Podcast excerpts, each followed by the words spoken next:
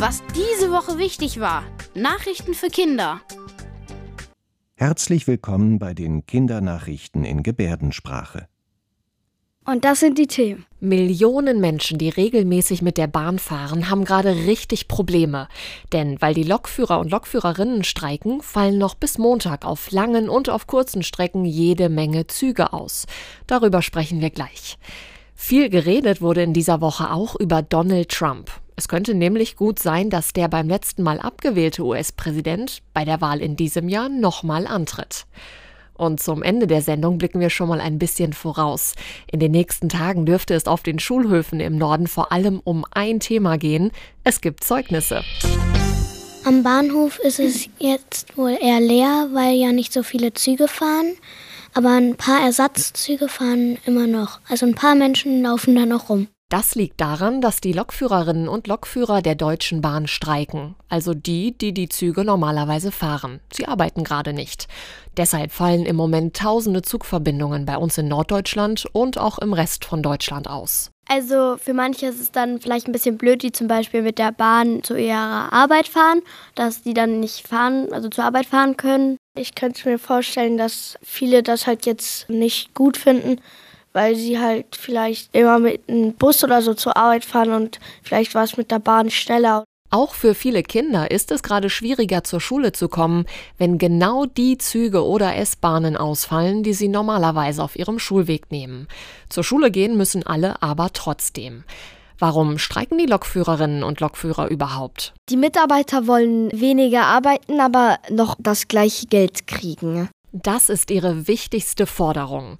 Denn die Lokführer und Lokführerinnen sagen, dass ihre Arbeit sehr anstrengend ist, weil sie immer zu verschiedenen Zeiten fahren müssen. Morgens, tagsüber, abends und in der Nacht.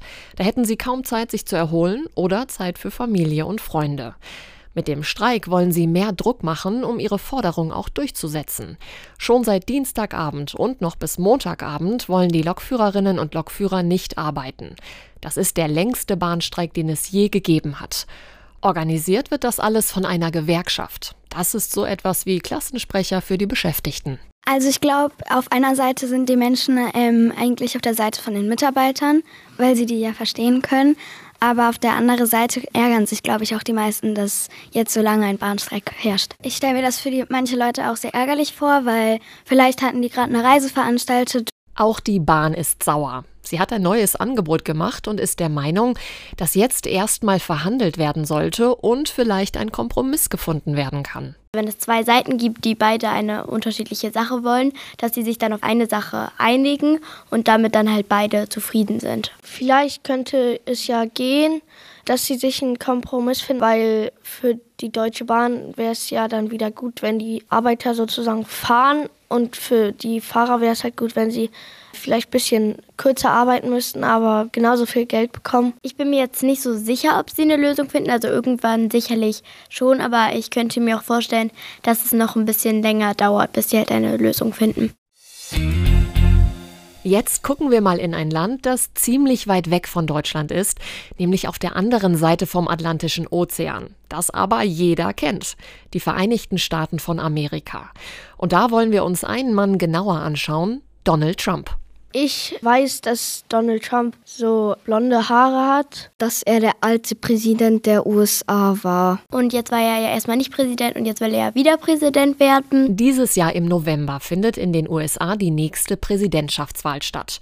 Und dabei möchte Donald Trump gerne antreten und gewählt werden. Vorher muss seine Partei, die Republikanische Partei, ihn aber noch ganz offiziell als Kandidaten vorstellen. Dafür laufen jetzt gerade die Vorwahlen. Das ist bei der Demokratischen Partei genauso. Und im Moment sieht es danach aus, dass der aktuelle Präsident Joe Biden und Donald Trump bei der Wahl im November gegeneinander antreten werden.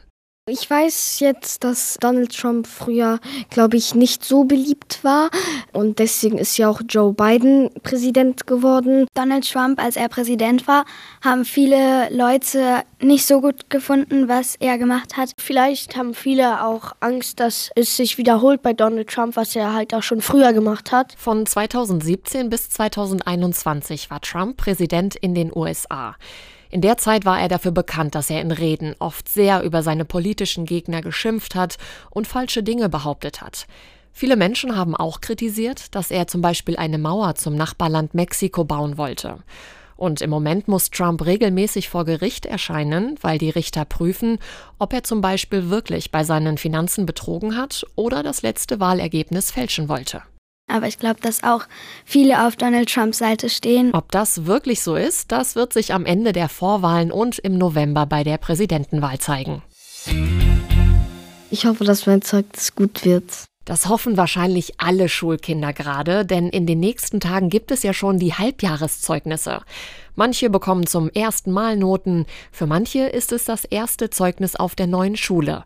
Aber für alle ist es aufregend. Wenn ich Zeugnisse bekomme, dann gehe ich meistens mit meiner Familie essen und dann rufe ich auch meine restliche Familie an und dann erzähle ich ihr auch ein bisschen von den Noten. Ich bekomme jetzt kein besonderes Geschenk von meinen Eltern, aber meine Eltern sagen mir dann auch immer, dass ich weiter so machen soll. Manchmal macht man sich vor dem Zeugnis aber auch Sorgen oder hat Bauchschmerzen, weil schlechte Noten draufstehen könnten. Also, was mir immer gesagt würde, wenn du eine schlechte Note hast, dann weißt du halt, du hast gelernt, du hast es versucht und ähm, dass du es einfach beim nächsten Mal besser versuchen kannst und dass aus einer Niederlage auch was Gutes werden kann. Beratungen kann man sich sehr gut bei seinen Eltern holen und auch vielleicht ähm, die Lehrerin ansprechen. Man kann sich auch sehr gut an Freunde wenden und ja, also mir hilft das sehr, mit jemandem darüber zu reden. Und es gibt auch noch die Nummer gegen Kummer. Das ist eine Telefonnummer extra für Kinder und Jugendliche. Beraterinnen und Berater helfen dabei Sorgen und Problemen. 11 61 11 lautet die Nummer. Wir haben die Kinder aus der 5C am Kaiser-Friedrich-Gymnasium in Hamburg gefragt, Findet ihr eure Noten gerecht? Ich finde, im Großteil sind die Noten eigentlich sehr gerecht. Äh, manchmal wundert man sich natürlich dann trotzdem schon so ein bisschen, warum man jetzt diese Note hat und nicht so eine andere.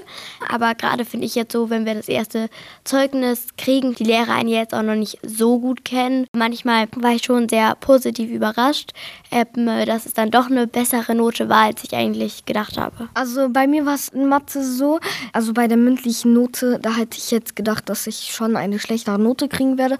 Aber dann habe ich plötzlich eine 2 bekommen und ich finde, eine 2 ist schon eine gute Note. Ich finde sie gerecht, weil bei uns ist es so, dass 60 Prozent eher mündlich ist und 40 Prozent eher schriftlich. Und das ist, glaube ich, schon sehr gut. Nämlich, wenn du mündlich halt gut bist und schriftlich nicht so, hast du trotzdem auch noch eigentlich eine gute Note. Und das finde ich eigentlich gerecht. Ich finde meine Noten auch gerecht, weil 60 Prozent mündlich und 40 Prozent schriftlich dabei ist und man hat immer noch eine gute Chance auf der anderen Seite. Das waren die Kindernachrichten in Gebärdensprache.